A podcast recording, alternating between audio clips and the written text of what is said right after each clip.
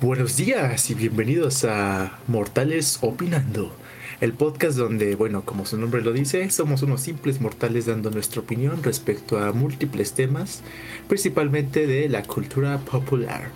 Yo soy Memo el Mastodonte. Y yo soy Gabo, alias el Yep. Perfecto. Y bueno, pues estamos, no sé qué pasó, pero bueno, estamos este en en el mes de Star Wars, en nuestro especial del mes de Star Wars, que va a ser durante todo mayo. Estamos en la cuarta semana. Este, ya nomás nos queda este episodio y el siguiente. Y pues bueno, ya hablamos de la trilogía original, la trilogía de las precuelas y la trilogía de las secuelas. Y pues lo, el siguiente tema es los spin-off referente a las películas de Star Wars. Estamos hablando de hasta ahora, hasta 2020, 21 los únicos dos spin-offs que han salido de Star Wars han sido Rogue One y la película de Han Solo. Y es, hoy vamos a hablar de esas dos películas. Unas películas que, bueno, al menos una de esas ha causado, pues, discusión entre los fans. Bastante furor, sobre todo. Exacto, exacto. Eh, ¿Quieres hablar por orden cronológico de cómo debería de ir o por orden de cómo salió? Pues yo creo que vamos a hablar por cómo salieron, para como que más o menos ver el impacto que anduvieron generando las películas, ¿no? Perfecto, entonces es este, primero Rogue One. Exactamente. Rogue One salió creo que por que 2018, 2017. Ajá, aproximadamente. Más o menos. Todavía no acababa la trilogía de 2016. 2016, gracias. Todavía no acababa la trilogía de las secuelas, es más, ni se estrenaba todavía el episodio 8, solo se había estrenado el episodio 7. Este, y bueno, para quienes no sepan, este, yo creo que ya todos aquí saben, pero los spin-off pues, son películas, este, en general un spin-off se refiere a una, historia basada. ajá, una historia basada en un producto ya existente. Por ejemplo, no sé, este, hay, hay demasiados ejemplos y no se me ocurren, güey. Por ejemplo, este de Star Wars es el más clásico, ¿no? Este que la historia principal se enfoca en Luke, Leia, Darth Vader, ¿no? Anakin Skywalker, todo lo que quieran. Y este, estos spin-offs son, este, ocurren dentro del mismo universo con algunos personajes este, de las películas pasadas, pero principalmente se enfocan en otra historia. Un ejemplo de un spin-off, por ejemplo, es Breaking Bad. Bueno, Better Call Saul, que es un spin-off de Breaking Bad. Breaking Bad es la serie principal y Better Call Saul se enfoca en la vida de otro personaje de Breaking Bad, ¿no? Este, en su pasado y todo, pero con tomando lugar en el mismo universo y este y hasta hacen cambios luego unos personajes de Breaking Bad, ¿no? Esa es la principal idea de un spin-off, expandir el universo ya creado originalmente. Y bueno, este Rogue One se enfoca principalmente, ocurre entre el episodio 3 y el episodio 4. Este es básicamente un grupo de pues, pilotos X de un grupo de rebeldes que robaron los planes de la estrella de la muerte para llevárselos a los rebeldes. Sí, inicia la película un poco que no entiendes porque sale la niña esta que no sabes quién es. Pero pues Ginerso. no recuerdo este en sí la historia porque, o sea, ya tiene mucho que no la vi, lamentablemente ahorita no la vi, no la pude ver, sino que vi este Han Solo fue la única que vi porque no la había visto. Pero recuerdo más o menos esta historia como de este equipo llamado Rock One que trata de sacar los planos de la estrella de la muerte para entregárselos a los rebeldes, ¿no? Más o menos, sí. Ocurre, creo que, si mal no recuerdo, casi casi por puro pedo, güey. O sea, como que estos güeyes eh, casi casi se encuentran por pura casualidad, escapando del imperio, terminan con los rebeldes y dicen, ¿sabes qué, güey? Este, bueno, como que los rebeldes tienen el plan de, es que hay que robar estos pinches planes de esta arma superpoderosa, misteriosa, que no sabemos qué es. Pero dicen, no, sí está muy riesgoso. Y estos güeyes dicen, sala verga, pues vamos a robar estas madres. Y aparte creo que tienen asuntos pendientes con un almirante imperial. Bueno, Jean Erso tiene, que es la protagonista, que es Felicity Jones. Tiene como que unos pedos con un este almirante por ahí imperial que mató a su papá. Bueno, mató a su mamá y sí, mató a los dos. Este. Y aparte, este. Jean Erso es eh, la hija del diseñador de la estrella de la muerte. De quien creó este. Este. Destruye planetas. Y este, su papá básicamente antes de morir le dice, he creado una falla casi imperceptible Este, pero está solamente guardada en estos planos. Ve por esos planos, mija, entrégaselos a los rebeldes y salva al mundo, porque el plano de la estrella de la muerte está muy cabrón, así me mamé. La hice bien pinche poderosa. Este, y precisamente esa falla, ese como que conducto este, abierto donde puedes disparar la estrella de la muerte, es donde eh, Luke eh, dispara en una nueva esperanza y la vuela a mil pedazos. Así, así es. Entra en un X-Wing, en una ultra lunota, en una estrellota y la destruye gracias a estos planos. Que realmente, pues eso es la película, la historia de cómo los planos llegaron a manos de Leia. Exactamente, a manos de la Alianza Rebelde.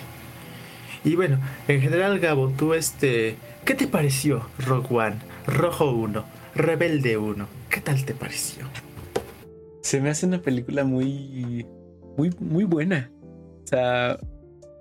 Realmente en sí cameos, cameos de, de otros personajes, pues no hay muchos, sino hasta el final de la película, creo. Bueno, y el de Darth Vader.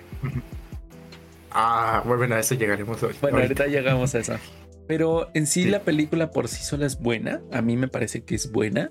Tiene una historia muy, muy bonita, muy sentimental. Y, y, realmente pues, te hace creer a los personajes. Eh, bueno, yo, yo, personalmente en la muerte del, del cieguito, yo, yo lloré. Chale. Porque real, o sea, duele con verlo verlo cómo se sacrifica por, pues, literalmente por todos. La fuerza está conmigo, yo soy uno con la fuerza, más o menos siempre repite esas palabras. Grande, señor cieguito. Ya ni me acuerdo de su nombre, tan grande es que ni me acuerdo de su nombre. no, pero en sí la película me gusta mucho. Me gusta mucho, ya la he visto, te digo, dos veces, pero ya tiene un tiempo que no las veo. Sí, yo también, te digo, me acuerdo que la fui a ver al cine este, e igualmente la vi por ahí por la tele que la, la pasaron. Este, igual, a mí me gusta mucho Rogue One. Se me hace pues bastante buena. Inicia un poco floja, la verdad. Este, como que tarda un poquito en agarrar ritmo, ¿no? De ya para llegar a la acción, a lo importante. Que no es que cuando el diálogo no ese tipo de cosas sean malos, pero aquí como que está un poquito plano, a mi parecer. Pero definitivamente ese último acto, ese último tercio de la segunda mitad de la película está de no mames, toda esa batalla en la playa. Si dices, verga. Si es una. No, no mames. Hasta dices, verga, no sabía que los tantos rebeldes habían muerto. Porque es una batalla tanto en el espacio como en la tierra. Ahí se enfocan pues, eh, en, en, la tierra en ir por los planes y andan masacrando a todos. Este y en el espacio pues igual un chingo de naves este de repente me acuerdo que hay nomás una vez que dicen este retirada los rebeldes y ya cuando están a punto de irse justo llega del hiperespacio un destructor de estrellas y se choca contra, se choca contra ellos. sí choca contra ellos y dices verga y así de la nada ya volaron 10 naves no este e igual vuelan un destructor de estrellas y este cae contra otro destructor de estrellas y esa madre se lleva como que el bloqueo o el no sé qué estaba bloqueando que sí, las el, naves. El escudo de entrada. El escudo de entrada de esa madre, ¿no? Entonces ahí sí es pura acción de la buena. De, de, verdad que sí, si ustedes este, si ustedes empezaron a ver Rogue One y le dejaron a la mitad porque les dio hueva, de lo que se están perdiendo. Denle una segunda oportunidad porque de verdad la segunda mitad o la segunda tercera parte sí está de huevos. Y no se diga, no se diga las últimas escenas. Ah, sí. No, no, no. Emociona al mil. Sí, no, bueno, para quien espero que ya estén escuchando este episodio ya la hayan visto. Vamos a entrar en un poquito de territorio de spoilers, este, o de datos de la trama de la película. Este, entonces, si no la han visto, véanla, ¿no? Este, pausenle tantito, véanla y regresen al episodio. Este, porque de verdad los últimos creo que son que 10 minutos. Aproximadamente creo este, Pero de no mames, hagan de cuenta que les voy a contar rapidito. Pues de por sí ya tenemos la muerte de nuestros protagonistas, ¿no? De Felicity Jones y de Diego Luna, ¿no? Diego Luna. Se, mueren, se mueren abrazaditos ahí en la playa mientras explota una chingadera y se los lleva a la chingada, ¿no? Y dices, ah, qué mal pedo. Este, pero de repente, pues como que hay una toma que va hacia el espacio a una nave rebelde y de repente ves como varios rebeldes están huyendo de algo, de algo muy misterioso. Este, y de repente pues se cierran las puertas y el pasillo se oscurece, pero de una manera muy siniestra. Y todos ves a todos como que los rebeldes con un chingo de miedo apuntando con las pistolas hacia la oscuridad. Y nomás escuchas una respiración muy característica. No me quedó tan chido, pero. Más o menos. Espero no. Espero sé. Así un.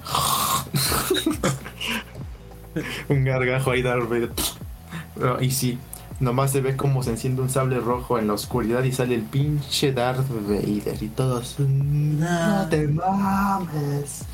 Que de por sí ya había salido antes en la película en alguna escena, pero solo como que cuando uno del imperio le va a reportar como que una cosa así de no, pues así está el pedo. Y Darth Vader Lord que dice, ponte, ponte las pilas, mijo, no, pues no quiero esto. Y bueno, yo pensé, dije, ah, ese es el cameo de Darth Vader, ya no va a salir, ¿no? Ya dije, ya. Ese fue el momento fanservice y no. El verdadero fanservice fue esa escena, pero no mames, el Darth Vader de esa escena es una puta bestia. De verdad que masacra a esos pobres soldados rebeldes y los ahorca y los pone contra la pared y los mocha y la chinga. No, no, no. Está increíble, está muy potente. Yo no tuve la oportunidad de ver esta película en el cine porque, bueno, no, casi yo no voy al cine. O sea, veo las películas más en mi casa. Pero esta película no tuve la oportunidad de ver al cine, de, ir, de irla a, ver al cine. Pero en YouTube eh, eh, de repente me sale recomendación de este, reacción de la audiencia en el cine a la salida de Darth Vader.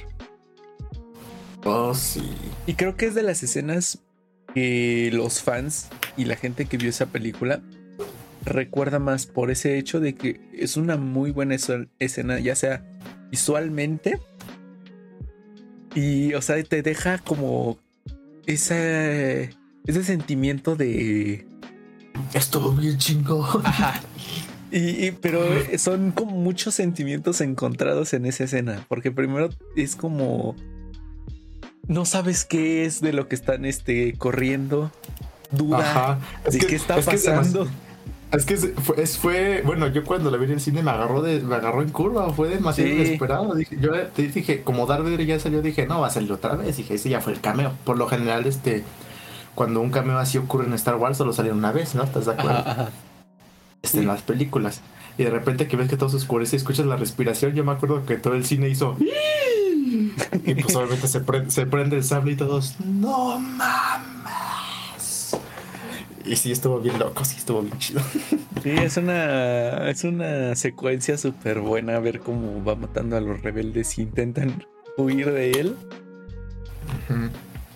De verdad que teníamos mucho, teníamos mucho tiempo sin ver como que a Vader hacía en ese, en ese modo machacador, ¿no? En ese modo berserker, en ese modo pues asesino. Yo soy Luke y lo veo de lejos matando así y le digo me uno a ti. Ajá, así es como, no, no, yo quiero a este güey de mi lado, sí, no.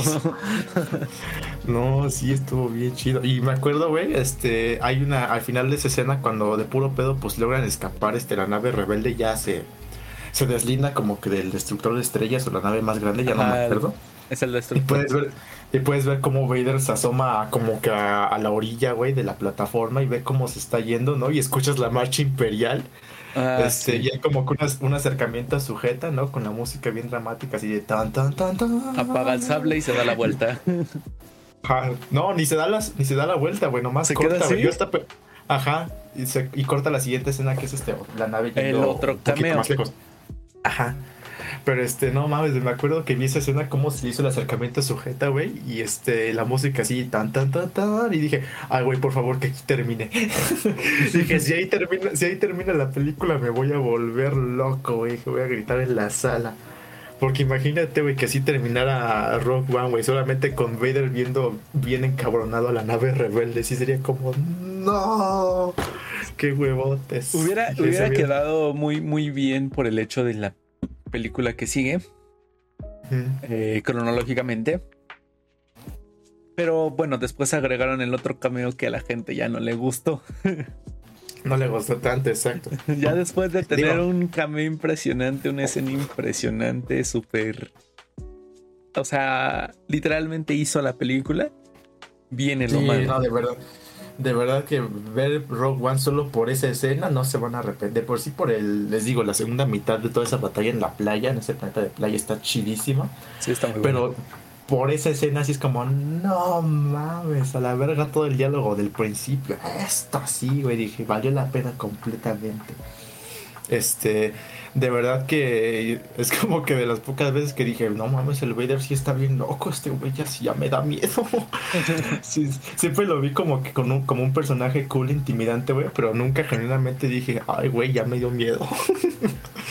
Hasta esa escena así dije, no, este güey sí está bien loco. Sí, no, de veras, ¿no? Con razón el Sidious lo contrató, sí está bien loco. Este, pero sí, el segundo cameo de Rogue One, que es como que un poquito controversial. Yo no tuve tanto pedo. Este, pero es que, bueno, yo un poco. Les digo, pero ahorita pasa decimos por qué. Ajá, pasa la escena de Vader. Este, íbamos a la nave rebelde, ¿no? Y uno de los rebeldes con los planos de la estrella de la muerte se lo da este, a la señorita Leia. Y el rebelde pregunta, este, ¿qué es eso? ¿No? Y la señorita Leia voltea rejuvenecida completamente por, por CGI. Sus palabras son que una nueva esperanza. Ajá, así como, ¿qué, hay en ese, en ese USB, ¿no? En ese pendrive, este señorita Leia. Y dice, esperanza, ¿no? Una nueva esperanza, una, nueva esperanza. Y termina la película. Y literalmente sale como 5 segundos la que la princesa Leia, está rejuvenecida. Creo que sí era Carrie Fisher porque creo que no había fallecido todavía. No era este, Carrie Fisher la voz, ¿no? Era Carrie Fisher al menos. La voz, pero la voz, en cuerpo no es ella. Sí, el, cuerpo era otra persona, me queda claro, ¿no? Porque este, más delgadita, más este, chaparrita y todo eso. Este, pero sí, completamente rejuvenecida, este, Carrie Fisher por CGI. Que sí saca un poquito de pedo. este, un poquito. Yo tuve, yo no tuve tanto problema la primera vez que la vi. Dije, ah, ya, qué bonita manera de hilar la historia, ¿no? Dije, chingón, chingón. Pero ya cuando la vi la segunda vez y ves más a detalle el efecto, sí dices, ah, hay unas cosas un poquito chuecas. es como que, uy, un poquito de pulirlo un poquito más hubiera estado muy bien. Sí, la verdad es que yo desde. Yo soy como que muy. Sí me presto mucha atención en los efectos visuales como esto que es el, el CGI. Muy observador. Exacto, muy observador. Entonces, en, realmente, y no sé por qué, Star Wars tiene un problema con, con rejuvenecer este, personajes con CGI. Y realmente no es rejuvenecer, porque lo que hacen es un. se llama deep, deep fake. Ah, bueno, sí, también los he visto. Les explico más o menos. Básicamente, aquí es una actriz de cuerpo diferente, cara y facciones más o menos parecidas, pero en su cara pues, le ponen unos puntos de traqueo, unos puntitos negros para que pues en la computadora y la cámara pues puedan como, pues, sí, traquear su... No sé cuál es el significado de traquear, Memo. Es como que, mm. este Ay, me agarraste en curva. pues es como replicar como que las facciones, este, o ir este, como que tomando nota de cómo se mueve su, su, carita. Exactamente. Y eh, tomar el movimiento de la cara. Ya sobre capturar el movimiento. Eso. y sobre, sobre ese, esos puntitos, esa captura de movimiento, se le pega la imagen, digámoslo así, unas imágenes de, del personaje que quieren usar, que en este caso es Carrie Fisher como Leia Organa. O sea, son. Sí, hacen, hacen como que unas texturas este, así como tipo 3D y ya con los movimientos capturados con esos puntitos se la pegan y como que eh, los programas hacen que los movimientos de la actriz, este, bueno, más bien que la jeta que pegaron sobre la cara de la actriz como que replique los movimientos que está haciendo la actriz. Es por ejemplo eh, lo usan mucho los videojuegos, por ejemplo, igual, este, por ejemplo, Until Dawn, ¿no? Que ahí sí capturan la jeta de los actores tal como tal. Por eso los actores como Rami Malek, Hayden Panettiere, Jordan Fisher se parecen muchísimo a sus personajes de videojuego. Pero los toman como tal. Eh, en, en, los videojuegos usan un poco de esto, pero ahí ellos ya están usando su cara en un modelo 3D. Ajá, y aquí le están poniendo la de otra persona. Exactamente, aquí es eh, como a la inversa, digámoslo así, ¿no? Este. Y en este caso, pues. Este, como son fotos de Carrie Fisher cuando era joven, este, que pues se pegan como en un videíto. No una aproximación de cómo se veía, más o menos. Exacto, no son completamente fiel a la persona real a la que están queriendo pues, recrear. Este, este, esto de deepfake, este, creo que de las, no sé si de las primeras veces, puedo equivocarme, que se usó en el cine fue en la de Rápidos y Furiosos. En la don... Creo que es en la 9, o no, en la 7. No estoy seguro, fíjate, ahí si no, no te podría decir como tal. Este, a mí se me hace, digo, el deepfake este primitivo era el maquillaje. Por ejemplo, en Volver al Futuro 2 eso pasó con el papá de Marty McFly. Literalmente a otro actor le pusieron una máscara de este, Crispin Glover, el actor de George McFly, porque no estaba disponible. Este y ahorita pues ya ha evolucionado, pero pues la verdad es que el deepfake todavía tiene sus problemitas. Sí, o sea, eh, a la fecha simplemente eh, eh, esta película Rogue One salió en 2016. Pero hace, hace poco, en, bueno, es que uh, no, no, no, no puedo decir esto. ¿Por qué? Es un spoiler. Es un spoiler. Sí, es un spoiler. Ok, entonces mejor no hables. Eh, bueno, actualmente salió un, un, material con deepfake, el cual salió pues muy... No, muy malo. Ah. Sí. Ok. Bueno, ahí luego, bueno, supongo que luego me contarás, bueno, no voy a preguntar mejor, este, yo creo que ya se me hace de qué es, pero mejor no, no digo nada, este, para no, para no spoilerme yo solito. Pero sí, les digo, desde, igual desde los videojuegos, este, había un poco de problemas, por ejemplo, este, voy a usar Until Dawn como yo creo que es el mejor ejemplo de esto, que, este, por ejemplo, para capturar luego algunas emociones, este luego se ven como que un poquito robotizadas o los actores tienen que mover mucho sus sus bocas, ¿no? Sus caras, sus ojos, las mejillas, este, sobre todo la boca, para que medio lo capture el programa. Porque luego si haces movimientos muy sosos, pues el programa no lo captura, ¿no? Y no se ve chido. Entonces tienes que exagerar mucho y luego por eso el programa como que se ve medio raro, ¿no? Así como que las caras hacen como un hola, ¿no? Para quienes no sepan, estoy este, estoy moviendo la jeta muy exageradamente. Sí, hola, ¿cómo estás, Michael? ¿No? Este, por eso como que igual es un poquito inquietante, ¿no? Este sí como que como que sí y como que no. Y puede, puede llegar hasta ser perturbador, ¿no? Ajá, puede como que dices, ay, güey, es que me saca de pedo. Algún, un ejemplo de, por ejemplo, ejemplo de, por ejemplo, pinga la madre. Este, por ejemplo, este, un caso que se me ocurre muy bien que lo usó el deepfake, o bueno, esto de capturar, este, de traquear los movimientos, fue por ejemplo Avatar. Avatar, este, principalmente porque pues son aliens, ¿no? No son, este, eh, caras humanas como tal. Son humanoides, pero no humanas como tal. Este, y ahí se ve muy bien. Todavía este, hasta hoy en día se ven muy bien este, los Navi, ¿no? Los monos azules, para mi parecer, todavía se ven a toda madre. Este, en cuanto a expresiones, ¿no? Este, a movimientos, porque igual son hechos por pura computadora, se ven a toda madre. Pero sí, en el caso de Carrie Fisher, como que, híjole, les digo, les faltó pulir un poquito más este, a esos detallitos. Y fíjate, no sé si te acuerdas, Gabo, que hay otro personaje que igual fue literalmente revivido en esta película con CGI. ¿El comandante el viejito? Exactamente, el gran Moff Tarkin, el comandante de la estrella de la muerte. Ajá. Ah, yo también me emocioné demasiado al verlo. Casi sí, es que sí como de no mames. Este, sí dije, verga, güey, este güey hicieron un ojete y lo trajeron de vuelta. Pero este, aquí sí, aquí sí fue un poco la cosa un poquito controversial. Porque el actor que hacía a Tarkin, este Peter Cushing, ya falleció, falleció muchísimo antes de esta película. O sea, literalmente no es como que, por ejemplo, Carrie Fisher todavía estaba viva y usaron su voz. Sí. Este, a lo mejor podrías decir, tienen su permiso para usar su imagen. Pero en el caso de Peter Cushing, no, a este güey literalmente lo sacaron de la tumba en computadora. O sea, ni siquiera para la voz. Y de hecho, se ve mejor que Carrie Fisher.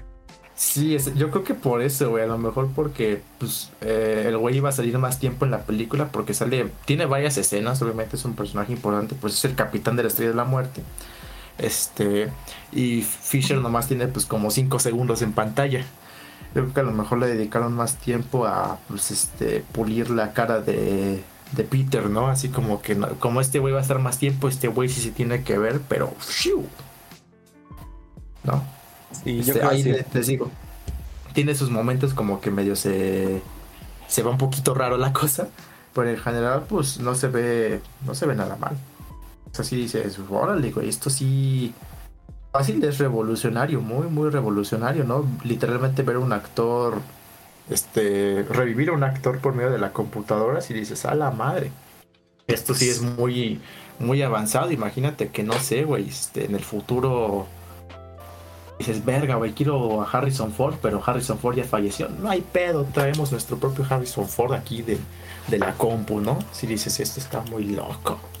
Pues sí, un, debate ético y moral más canijo, pero bueno, ya llegaremos a ese punto cuando tengamos que llegar, ¿no? Si es que llegamos.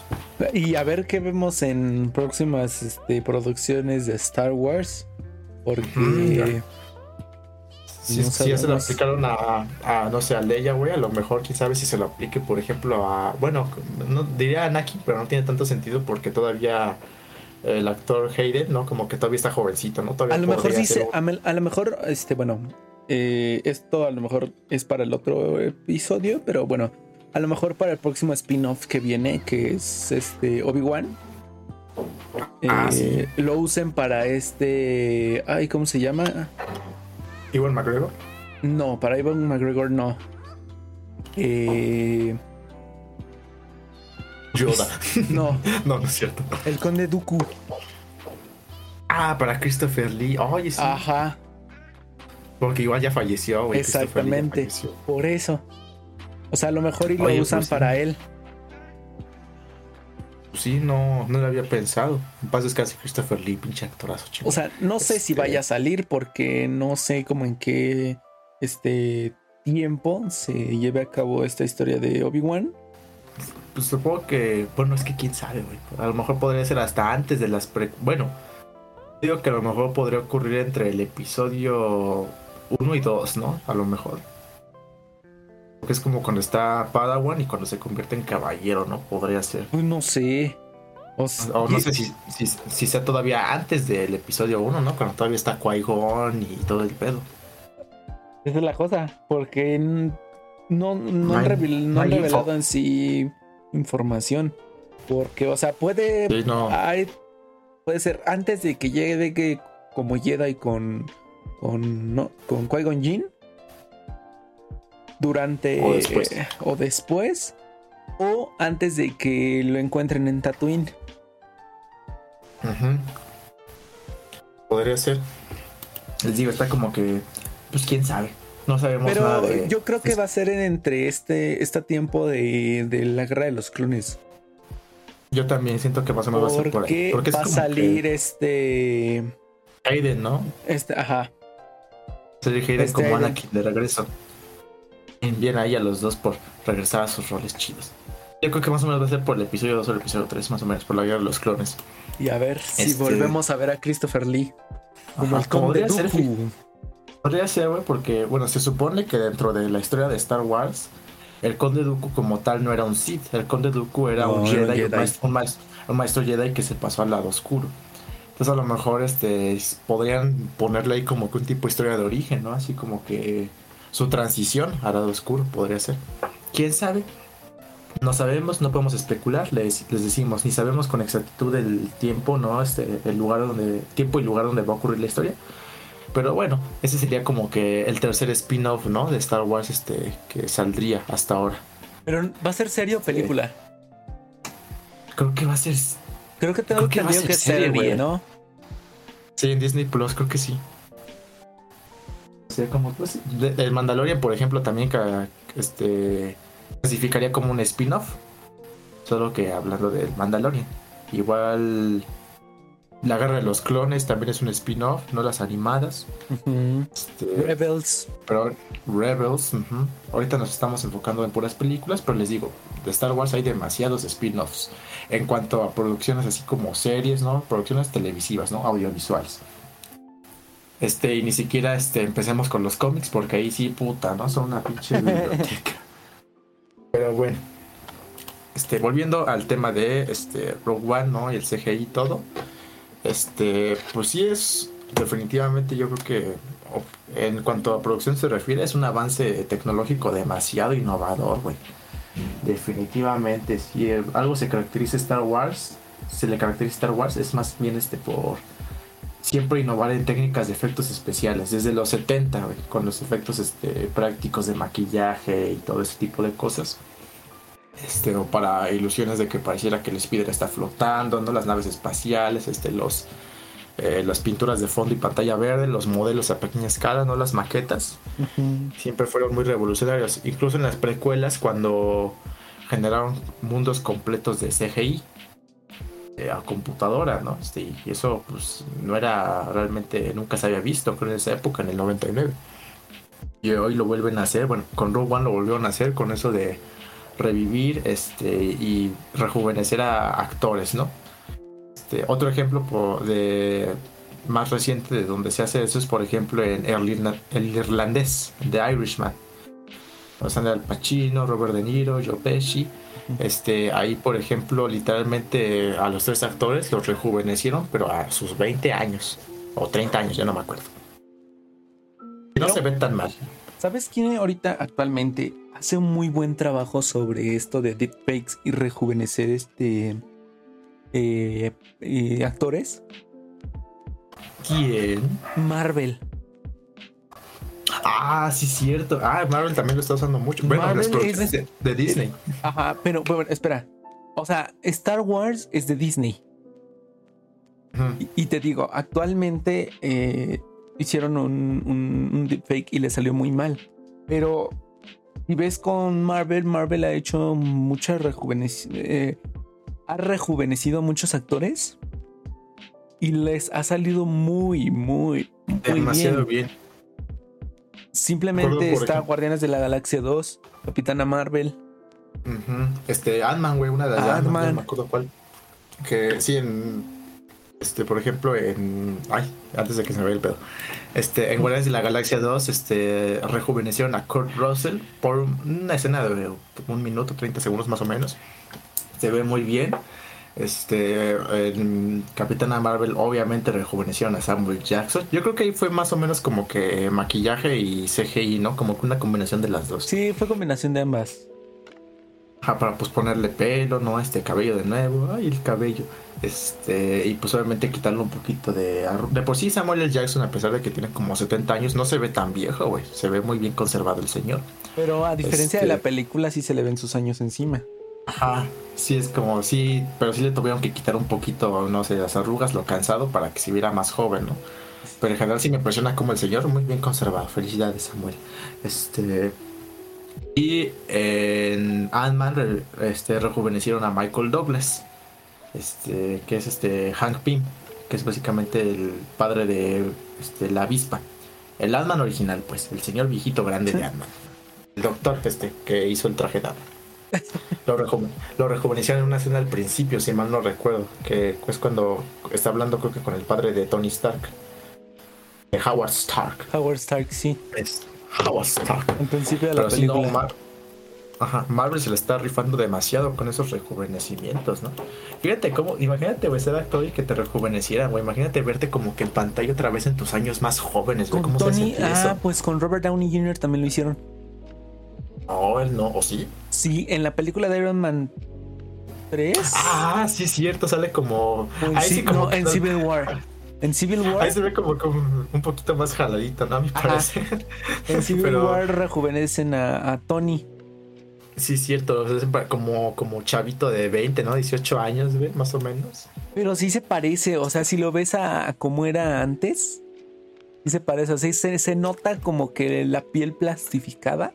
Sí, ahí sí se ve como que un poquito gacho porque de por sí este Robert Downey Jr. tiene como que facciones este un poquito que lo hacen ver un poco más grande de lo que es.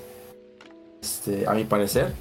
Este, hay como que sí, creo que era la primera vez a lo mejor que lo hacían y por eso como que se ve un poquito chueco porque sí se ve como que un poco raro. A mí, mm. cuando lo, vi dije, ah, ese bueno más le quitaron la barba y le alisaron la piel. Es todo lo que le hicieron. ¿Sabes como quién se veía? Como, Superman, no, como Superman en la primera de la Liga de la Justicia. Ah, que le quitaron el Henry bigote Cavill, con, sí. con computadora, güey. Sí, así se veía. Pues como que se veía muy raro el Tony, Tony como chavito. Este, bueno, a Robert Downey Jr. rejuvenecido como chavito. Sí se veía un poquito raro. Ahí sí como que no les quedó tan chido. Pero yo creo que aprendieron de eso porque pues todos los demás les salió demasiado bien, güey. Sí dices, esto es muy impresionante. No, pues, o sea, creo que al que a mí más me, me- me impresionó fue el de el de Guardianes de la Galaxia. Russell. Ajá. Y aparte como se ve bonito porque están como que en la escena que están como que en un bosque, ¿no, güey? En un campo con la Sí. mam- bueno, está Kurt con la mamá de Starlord. Este, ya como que hay luces y colores, entonces como que a lo mejor eso podría disfrazar un poco el efecto, ¿no? Como que no le prestes tanta atención y se ve, pero se ve muy bien. El Kurt es un actorazo y un hombre muy atractivo, Muy definitivamente. atractivo. Atractivo, Bueno, definitivamente un eh, héroe de acción. Los dejo con Memo porque necesito hacer una necesidad personal. Ok, bueno, este, y les digo, eh, en general todo esto del deepfake, este, o de capturar este, del rejuvenecimiento artificial por computadora, es un poquito controversial, este, les digo por gente, por ejemplo en el caso de Peter Cushing, este, que lo revivieron de la tumba, pero bueno, quién sabe a dónde nos, a dónde nos llevará esto, a dónde vamos a parar, este, pero en general, pues me pareció eh, muy buena Rogue One.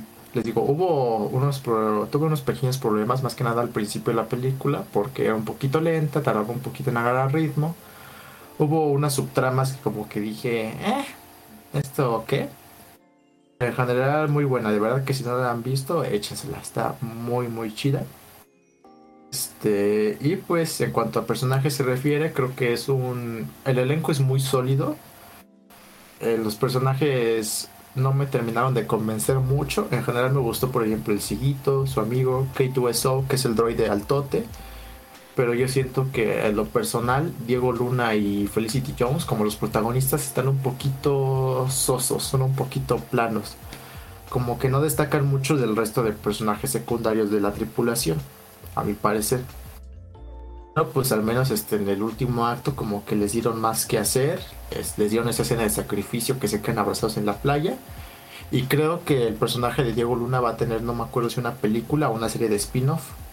El personaje se llama Cassian Endor, creo, más o menos. Y pues bueno, vamos a ver literalmente a dónde nos lleva eso. Porque pues sí, se ve interesante. Ya parece ser que los spin-offs de Star Wars están volviendo a cobrar fuerza. Digo volviendo porque la perdieron en algún punto, ahorita vamos a llegar a eso. Pues ya va a salir, bueno, esta producción parece ser la de Obi-Wan y la de Cassian Endor, la del personaje de Diego Luna. Veremos a dónde nos lleva eso. Y bueno, eh, vamos al siguiente spin-off, que creo que salió por 2018 más o menos, 2019, no estoy seguro, que es básicamente la película de Han Solo. Ahora, un poquito de contexto antes de empezar con la trama de la película y los detalles. Eh, la película de Han Solo, si mal no recuerdo, fue mal recibida, por no decir menos. La verdad es que fue un fracaso, en- no sé si un fracaso colosal, pero en taquilla no recobró muy bien su inversión. Y pues a la gente no le gustó mucho, la verdad. Igual fue como a alguna gente medio le gustó, a otra gente no tanto. Pero en general hubo más este, recepción negativa que positiva por parte del público y la crítica, ¿no? Este, lo cual provocó que pues no mucha gente fuera a verla y cayera un poquito este, su, sus ganancias en la taquilla. Principalmente yo creo que esto se debe mucho a, no sé, a lo mejor la gente estaba un poquito decepcionada del... Es que fueron varias cosas, la gente estaba un poquito ya decepcionada desde el episodio 8 que salió un año antes más o menos o dos años antes. Este, como que la gente como que no quería saber mucho de Star Wars, como que la gente estaba medio enojada. Este, súmele también que, pues, este, eh, obviamente no pudieron traer a Harrison Ford para hacer una versión joven de Han Solo, tuvieron que contratar a otro actor. Este, y pues mucha gente como que les dejó un mal sabor de boca, ¿no? Es como que no, pero Han Solo solo puede ser este Harrison Ford, ¿no? No puede haber otro Han Solo. Este, en este caso el actor fue Alden, ay, se me olvidó cómo se pronuncia su apellido. Este Enright, creo que sí, Enrenreich, más o menos se pronuncia así. Que yo creo que hizo un buen papel de solo, es un papel decente. tiene similitudes con Harrison Ford. Creo que medio capturó bien la actitud de Han Solo, lo que de su personaje. Pero pues en general tuvo, les digo, fueron varias cosas. Ya había un poquito de saturación de Star Wars con varias películas y spin-offs saliendo constantemente. No todas eran muy bien recibidas. Salió el episodio 8 y dividió a la fanbase. Algunas personas querían boicotear Disney y por eso no fueron a ver Han Solo. Otras les digo, no les agradaba la idea de no ver este, a Harrison Ford en el papel estelar. Yo simplemente la gente no tenía ganas de verlo, ¿no?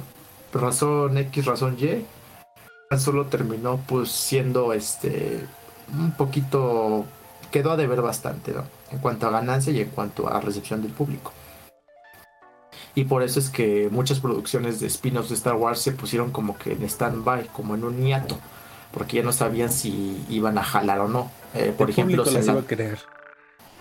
Ajá, se enlataron por ejemplo un posible spin-off de Boba Fett se enlató y todavía según yo está enlatado hasta el día de hoy que ya no sé si eso se convirtió en The Mandalorian o no, o si lo van a seguir haciendo. Este, eh, por ejemplo, eh, el spin-off de Obi-Wan fue enlatado igual por un tiempo, ya volvió a salir a la luz, ya está en producción afortunadamente, pero igual como que todos los spin-offs se quedaron en stand-by. También hay rumores de un este de un spin-off para esta Ahsoka. Ah, para Ahsoka Tano. hay, hay rumores. rumores. Son rumores, son a rumores. a, mí me gustaría ver ese spin-off. Estaría chido. Decía también que hay como que creo que en producción igual una, no sé si sería spin-off del personaje de Diego Luna de Rogue One, güey. Este, ah, sí, el de, Cassian, Endor. ¿Cómo se llama? Cassian Endor. No, pero el, el spin-off. Ah, no, ni idea. Creo que no hay título todavía. Sí, ya hay título, Memo. ¿Sí? Sí, pero no recuerdo. Lo presentaron apenas, apenas. bueno, ya tiene un tiempecito. Lo, presentaron este, todo el contenido que iba a salir para Disney Plus. Y entre ese contenido estaba el spin-off de Obi-Wan y el spin-off de Cassian Endor.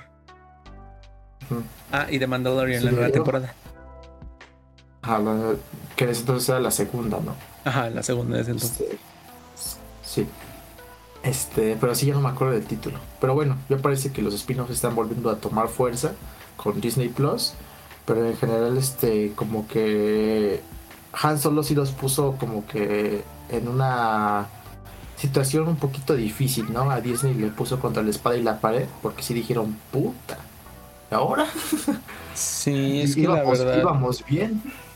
La verdad, este, como tú dices, la, los fans no estaban muy de acuerdo con este hecho de que pues Han Solo no iba a ser Harrison Ford. Lando Carrician pues no iba a ser el Lando de siempre. Eddie Williams. Entonces la gente en sí no está muy, muy, muy de acuerdo. Y pues, pues sí, se pusieron de acuerdo para literalmente no ir a ver Han Solo y no recaudó lo que necesitaba recaudar.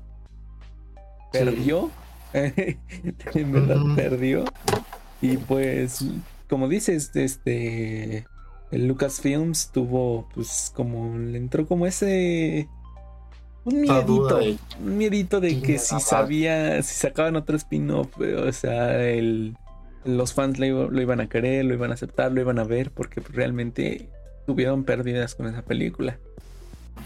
En general. Y, les digo, fueron varios, varios factores, como te digo, que el episodio 8 pues no fue bien recibido, dividió la audiencia. Mucha gente ya quería desde ahí boicotear Disney y pues mucha gente ya estaba como que cansada igual la sobresaturación de Star Wars porque ya cada año estaba a hacer una película. 2015 el episodio 7, 2016 Rogue One, 2017 el episodio 8, 2018 Han Solo. Ya como que ya había un ritmo más constante de producciones de Star Wars. Entonces como que yo creo que la gente en algún punto se, se harta, ¿no? También dicen como que, ay, ya. Hoy no tengo ganas, ya. Y en general, pues la película. Mala, mala no es. Ok, hay que decirlo. Mala, mala no es. Ajá. Sí, tiene sus cosas que dices, bueno. La actuación, a mi parecer, la actuación de, de este Alden, como Han Solo, no. No es como Han Solo lo recuerdas. O sea le falta un poquito de, de punch, a un poquito al Alden, ¿no? para controlar un poquito más la esencia de Han Solo. Pero a mi parecer hizo un trabajo decentito. Digo, no es este. Es que para mí no es Han Solo. Pero, o sea, yo no me quejo de que hayan cambiado de actor.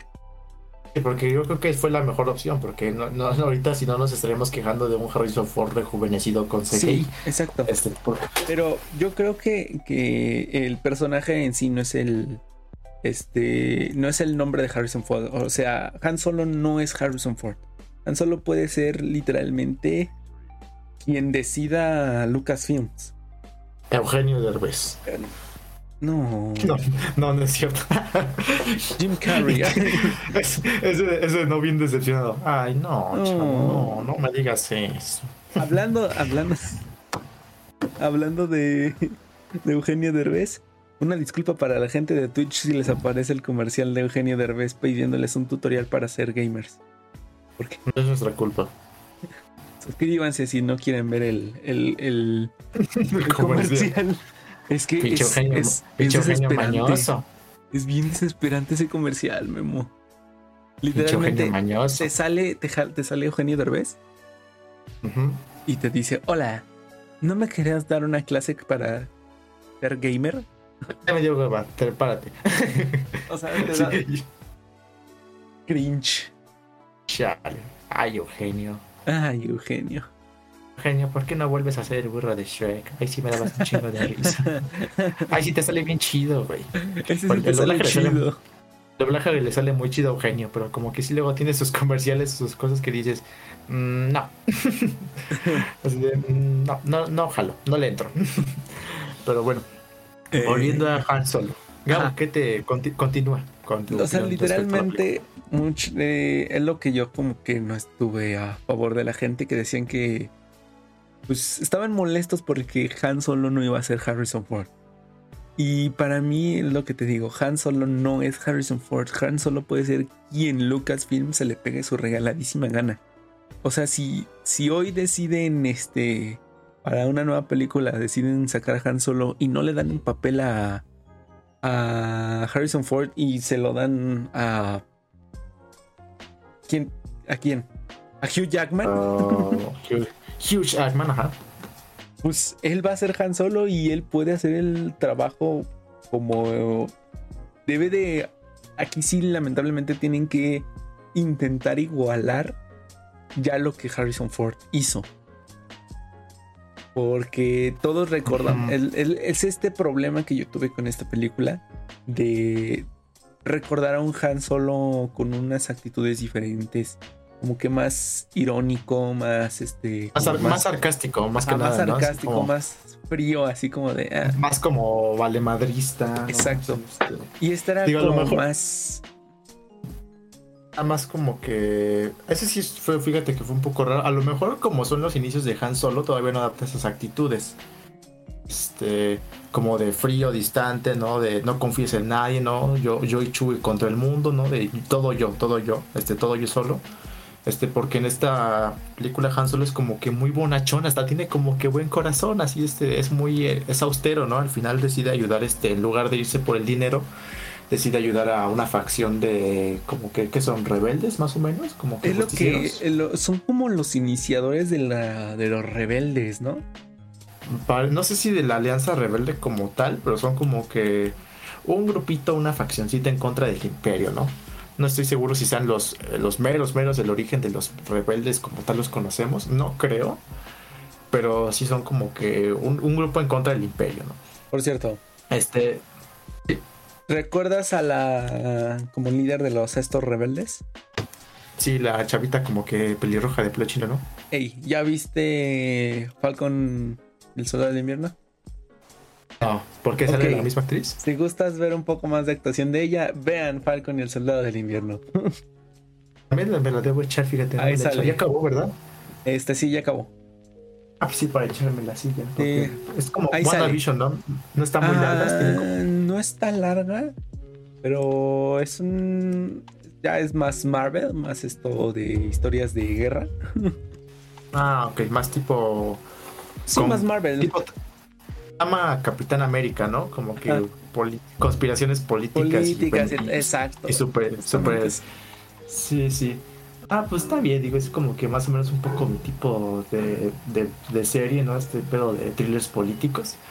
Este, entonces ahí, pues me la voy a empezar a ir echando. Para Sí, igual, ahí sale el momento. por si gustas. Ah, gracias. Sí, pero cuando llegue este momento de grabar igual el episodio, ya para andar al día. Porque igual si no va a salir la de Loki, ya me voy a atrasar otra vez, ¿no? Y tenemos que hablar de eso antes de Loki. Exactamente. Ah, en lo que sale Loki, no importa. Ahí veremos. este, ahí nos hacemos bolas, no se preocupen. De que va a salir, va a salir. Este, en fin. Este, sí. Y como que Han aparece más, este, como que más consciente respecto a sus alrededores, ¿no? Como que ya no le importa tanto el dinero, ¿no? Este, o ser muy solitario por sí mismo, ¿no? Como por ejemplo Lando. Lando sí se muestra, este, más, este, reservado, más frío, ¿no? Después de que se muere su copiloto, ¿no? Este, D, D3, 10, ya no me acuerdo, Nintendo. Este, Nintendo. Este, su compañera robot, Lando, literalmente agarra la nave y se va a la chingada, no todo molesto. Este, y. Espérame tantito. Sí, entonces Lando se va todo molesto porque su, su robot este que se revela frente a todo el sistema robot que es- robótico. Robot que es una che, una che Guevara, básicamente. Una Che Guevara de robótica. ¿Qué onda? Eso tampoco sí. no me gustó de ese robot. Bueno, de en sí de la película. Ahí me dio, ahí me dio risa, güey. Yo creo que fue como que un detalle nomás de, ay, es que hay que darle personalidad al robot, güey. O para Pero hacerlo es un, como eres que un robot, amigo. genérico. O sea, eres un robot. Yo creo que es- yo creo que eso es lo cagado, güey, porque es como que cómo va a tener un robot como que mucho libre albedrío para ser socialmente consciente, ¿no? Así de la esclavitud de sus amigos robots y la chingada, ¿no? Como que por eso a mí se me hizo como que chistoso ese, ese pedo. A veces era un poco molesto. ¿Un Era como que ya veo como veo como que la ironía así como que ah, huevo, un robot este se revela, ¿no? Un robot socialmente consciente, ¿no? Está más más consciente que los humanos. Jaja, qué chistoso, ¿no? como que yo la, la manera que lo vi. Este, pero pues tiene sentido, güey, porque luego este, eso hace pues Star Wars para como que hacer des- diferenciar a sus robots que no, que no todos sean, por ejemplo, robot genérico 1, robot genérico 2, no. Cada uno tiene como que su personalidad, ¿no? Archu, Citripio, K2SO en Rogue One, ¿no? Que es como, por ejemplo, muy sarcástico, muy Mm, este, BB-8. Ajá, BB-8, ¿no? Bebocho. Este, y este, pues a este le tocó ser este, la justiciera social. Hasta le, tocó, hasta, le, hasta le tocó ser de izquierda, ¿no? Pues ni pedo. Pero, pues obviamente yo creo que ese ese era el objetivo. No se te va a olvidar que esta, este robot pues era como que la, la rebeldona, ¿no? Como que, bueno, te digo, para, yo creo que, que se diferencien los personajes androides entre sí. Sí, que que no realmente su sean- movimiento no funcionó de nada al cabo. Sí, fue puta desmadre, ¿no? Pero bueno, mínimo se llevaron el, el coaxium este, ¿no? El combustible. Se terminó petateando, se terminó petateando el robot por la causa, pero ni pedo. Pero fíjate que su causa pues no, no la llevó a nada a futuro realmente. Los, Bueno, los pues, droides es- siguen siendo esclavizados. Bueno, en ese planeta ya no, pero sí, en el resto de la galaxia sí, entonces este como que chale, Chale. chale. Se vuelvan de izquierda, no, no es cierto, vale. Este, eso ya es harina de otro costal. Pero en fin, eh, volviendo a Han, este, por ejemplo, eh, Woody Harrelson, ¿cómo se llamaba el almirante? Beckett, Beckett. Tob- Tobias Beckett, este, parece ser como que una versión más, este, de lo que se convertiría en Han Solo, ¿no? Más desconfiado, más, este, un poco egoísta, ¿no? De no confíes en nadie, ¿no? De solo me interesa el dinero. Pero como que sin moral, como que Beckett se inclina a donde lo lleve la balanza. Han desde el episodio 4 parece que lo hace, pero no. Han siempre se mantiene fiel a los rebeldes, a Leia y a Luke. Ay, cabrón. Que- Pido una disculpa. Se le cayó el changarro. Pido una disculpa de antemano por ese estornudo. Pide perdón. Ay, no. Este, pero sí. Eh, y por ejemplo, yo creo que después de a lo mejor escuchar los consejos de Beckett, la filosofía de Beckett, a lo mejor Han solo poco a poco empieza a desarrollar esas actitudes, ¿no? De desconfianza, este, de más egoísta. Porque les digo, esos orígenes, Han todavía está pues, jovenazo. Este, yo diría que, por ejemplo, en esta película tiene como que 20 años más o menos. Y en una nueva esperanza. Y en una nueva esperanza como 30, ¿no? O sea, 10 años este, de diferencia. Entonces yo creo que todavía falta para que como que tenga un poco esa actitud más sarcástica, desarrolle esa personalidad más como que asertiva, más abrasiva.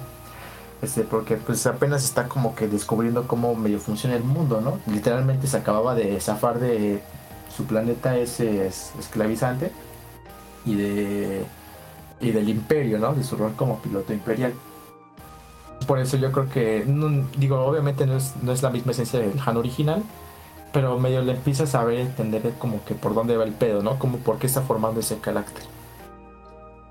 O por qué va a terminar formando ese carácter, más bien. Yo lo veo así. Sí, porque ahorita que lo dices, termina siendo más o menos como él. Que, que bueno, que, que Han solo recordemos que tiene como un poco más de. de. como código hacia las personas, la lealtad. Morales, ajá. Exacto, porque pues este es un desgraciado que te puede en cualquier momento traicionar. Pero Han Solo no. O sea, Han Solo si te promete algo, él cumple su palabra. Exactamente. Por ejemplo, pues como dice Gabo Beckett, este, literalmente como en dos minutos cambió como tres veces de bando en las últimas escenas. Y Han, por ejemplo, no, Han siempre se mantuvo pues este de Firme. bueno, firme, ajá, su postura de ayudar a que, pues, por ejemplo, quien más lo necesita, ¿no? Porque una vez se entera que los güeyes estos para los que trabaja Kira, este, pues son unos pinches explotadores, ¿no? Este, pues ya dice, y se benefician de otros, dice, no, ya no le jalo, ya no entro. No le entro. Que bueno, hablemos un poco de Kira. Nuestra queridísima. Ya se me olvidó su. No, espérate. No, ¿Se te Emilia Clarke. la actriz? Sí, Emilia Clarke. Emilia Clarke, exacto. Otro... este sí, Emilia Clarke. Otro amor platónico de, de los que tengo. Este. Ay, pillo. Este, fíjate que me gustó como que el, como Kira como interés amoroso de Han, pero siento que se quedó corto, güey. Como que no entendí muy bien como que por qué este, a lo mejor no sé si lo dejaron para próximas películas o una serie, un spin-off, yo qué chingado sé. Pero por ejemplo nunca explican, por ejemplo, cómo Kira terminó con Diner Boss, ¿cómo se llama? Sí, Snyder el visión. El Visión, Paul Bettany, exacto, El Visión. Visión. El visión con cicatrices. Este. Nunca explican cómo terminó, qué significa, qué chingado significa la marca que trae en el brazo, ¿no, güey? Este. ¿Cómo ¿Por qué conoce a rápido? Darth Maul? ¿Por qué conoce a Darth Maul? Exacto. Bueno, yo creo que. Ok, Ajá. ten- ten- antes de que continuemos, tenemos que tocar este tema de Darth Maul. ¿Qué carajos hace Darth Maul ahí? No tengo idea, güey. ¿Qué Yo creo carajos? que. No sé si. ¿Para qué? No, no tengo idea. O sea, Pues un, un cameo de. Un cameo que te saque de pedo, yo creo. pero nomás ahí te va. Ahí. Acabamos de, de- de hablar de unos cameos que dices, bueno, tienen relación, son grandes cameos y todo esto. Pero tenemos este cameo de Darth Maul. ¿Para qué? Mira. O sea, Nomás como literalmente. para choquearte de, ah, no mames, Darth Maul. Y ya. O Pero sea, cuando lo empiezas, lo empiezas a pensar, si dices así de, pero no tiene sentido. no tienen.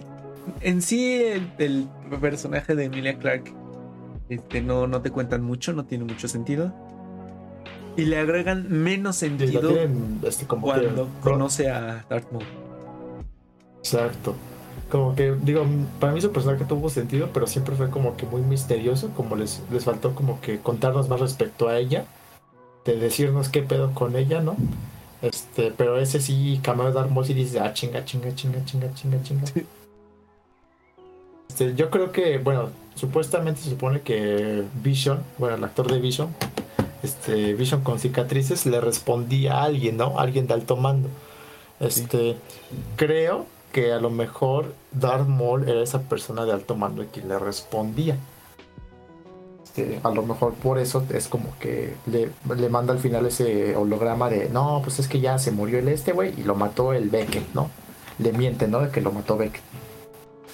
Este, pero sí como que dices, ¿y ahora? ¿No? Dices, ¿de dónde salió este güey? Bueno, sabemos que por Clone Wars las cosas cambian, ¿no? Sí. Este, pero si dices, ¿a dónde va a llevar esto? ¿Darth Maul saldrá otra vez en las películas? ¿En alguna película, en alguna producción live action en el futuro? ¿Quién chingados? Pues es que ya en sí es la segunda. Es esto que habíamos platicado tú y yo, Memo. Eh, eh, Lucasfilm se dio cuenta de que ha desechado muy, muy buenos personajes. Sí, los mató demasiado pronto y dijeron, chin. Entonces está intentando como que regresar esos personajes a la pantalla grande. Darth Maul fue un personaje. Porque bueno, hagamos a un lado esto de las series. Pero Ajá. hablando sobre películas en la amenaza fantasma, Darth Maul podría, como ya lo habíamos dicho, pudo haber sido villano para hasta las tres películas. Pero no, lo mataron.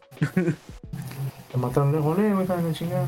Y pues obviamente pues, Lu- Lucasfilm se dio cuenta de esto y ahorita yo siento que lo están como intentando volver a meter a, a- a la pantalla grande. Pues podría ser, güey, a lo mejor como que una transición más así de. Hay que traerlo de regreso. Pero sí, quién sabe, güey. Pues Este, quién sabe, porque pues a a Darth Maul lo vuelve a matar Obi-Wan, ¿verdad? Este, spoiler, pero sí. Bueno, no vamos a hablar de Clone Wars. No, creo que ni era Clone Wars, güey, era otra serie spin-off, pero este, mejor no, no voy a decir nombres en caso de que alguien se la esté echando y lo, voy a spoiler. Pero se, se supone que se supone que se supone que sí Darth Maul tiene un final definitivo más adelante en una serie. Este, sí parece ser que sí tiene después de parece ser que esa sí es este como que su final definitivo. Ya este a de veras. El Parece final que no final. lo van a el final final de su personaje. Parece ser que no lo van a revivir otra vez. Pero en es- entre esa muerte no este y lo anterior puede salir pues el- las veces que quiera no porque se supone que está mítico ya. Pues sí. este qué más ve ah sí. Pero sí como que para mí Kira está bien. Yo creo que es un como que buen interés amoroso o a lo mejor desamor desamor no un buen desamor para Hank porque a lo mejor este podría traicionarlo, ¿no? O hacerle algo, ¿no? Podría a lo mejor formar un poco más ese carácter este, de desconfiado que tiene Han Solo. Igual, por ejemplo, al final vemos como que salir a salir a cómo sale a reducir, perdón, esa personalidad de Han cuando mata a, Tom- a Beckett. Que como que dice Beckett, vamos a hablar y sin pensarlo Han le dispara. Y Beckett dice, al chile hiciste bien porque si me dejabas hablar te iba a matar, güey. Estoy Yo- bien des- en desconf- desconfiar de mí. Esta escena me recordó mucho a la escena de la cantina. Con grito, ¿no? Que literalmente en chinga. Sí, no. Me Pero te digo, o sea, mucho, ya como-. Ajá, como que empieza a aprender de cómo funciona el mundo de sus alrededores y se da cuenta de que sí, no puede ser tan ingenuo, ¿no? Tan crédito. Confiar en todos. Que por cierto, hablando de este, confiar en gente, eh, no esperaba que de esa manera apareciera Chewbacca, güey. Que literalmente fuera una bestia amarrada que Han salva por puro pedo. Yo no esperaba que fuera así. Pero bueno, Yo me imaginaba como que un poco más épico. Yo, no tanto así, yo me imaginaba que a lo mejor este iba a ser, eh, no sé, se lo iba a encontrar en una cantina o iba a contactar a lo mejor como una tripulación y iba a estar Chewbacca, güey. Y a lo mejor Chewbacca iba a ser como que el único chingón que dice, este güey lo quiero conmigo. Pero pues, eh, pero es una aventura, es un- más bien un, un origen más aventuroso porque ves como literalmente Chewbacca lo quiere matar este porque tiene hambre y se ponen de acuerdo para escapar los dos y como fijan una pelea de, ay no, me estás pegando bien duro, ay no, no me mates. Es super sí. Esos son tu así de, ay güey, está bien loco el Chewbacca, Simón, no, sí traía hambre, no, así de, ah, güey. Y bueno, en el inicio de Chewbacca, la verdad es muy gracioso ver cómo literalmente eh, pues su encuentro es súper, súper, súper, súper, súper, súper extraño. O sea, como que no tiene ningún trasfondo, a mi parecer. O sea, pudieron haberlo presentado de una manera más diferente. A mí me hubiera gustado que fuera un poco más épica. Porque realmente, o sea, simplemente fue que lo lanzaron con Chewbacca. Chewbacca tenía hambre. Han Solo dijo, no, no, no, no me mates, te ayudo a escapar de aquí. Haz como que me pegas, rompemos el palito y así salimos. O sea, salieron, se fueron a la nave de este... De este, de este compita que no recuerdo su nombre realmente. Pero... Pero sí. Pero sí. Ah, este, yo creo que ya es momento de terminar el episodio, señor. Este, sí, hoy hay que terminarlo rápido. Realmente no hay mucho de qué hablar. Y ya me surgió una situación, entonces ya me tengo que andar yendo. bueno. Entonces, entonces, si quieres despido yo solo. Sí, sí. Te cortas esto. ok. Este, sí, pues ok. Los quiero mucho, banda. Perdón por la, la ida, la ida, este, la despedida tan, este, pronta, pero surgió algo. Ahí lo compré misito. Hasta luego, memito. Yes. Adiós. Bueno, pues eh, les, pedimos, les pido de mi parte una disculpa por esta. Esta. Pues por terminar el capítulo así tan repentinamente, pero pues salen, salen de repente cosas que uno no puede, no puede controlar. Eh, lamentablemente ayer tampoco pudimos este, grabar el capítulo día domingo, lo estamos grabando en el lunes. Por ciertas cosas también hoy lo estamos grabando, pero bueno, salió esto. Afortunadamente fue casi ya terminando el capítulo. Y quiero agradecerles a todos por haber estado pues aquí. A la gente que estuvo en Twitch. A la gente de YouTube, muchas gracias por estarnos escuchando. Denle like si les gustó. Ya saben, compártanlo para la gente pues, que, les puede interesar esto. Ya saben que también estamos en Spotify. Llegan un poco tarde los capítulos por ciertos problemas de edición que podemos llegar, puedo tener yo porque yo, yo edito. Eh, pero tarde o temprano van a estar en Spotify y YouTube. Si no, pues pueden pasarse a Twitch y escucharlos. Eh, y es todo, muchas gracias. Eh, mi nombre es Gabriel, alias El y esto fue Mortales Opinando. Hasta la próxima.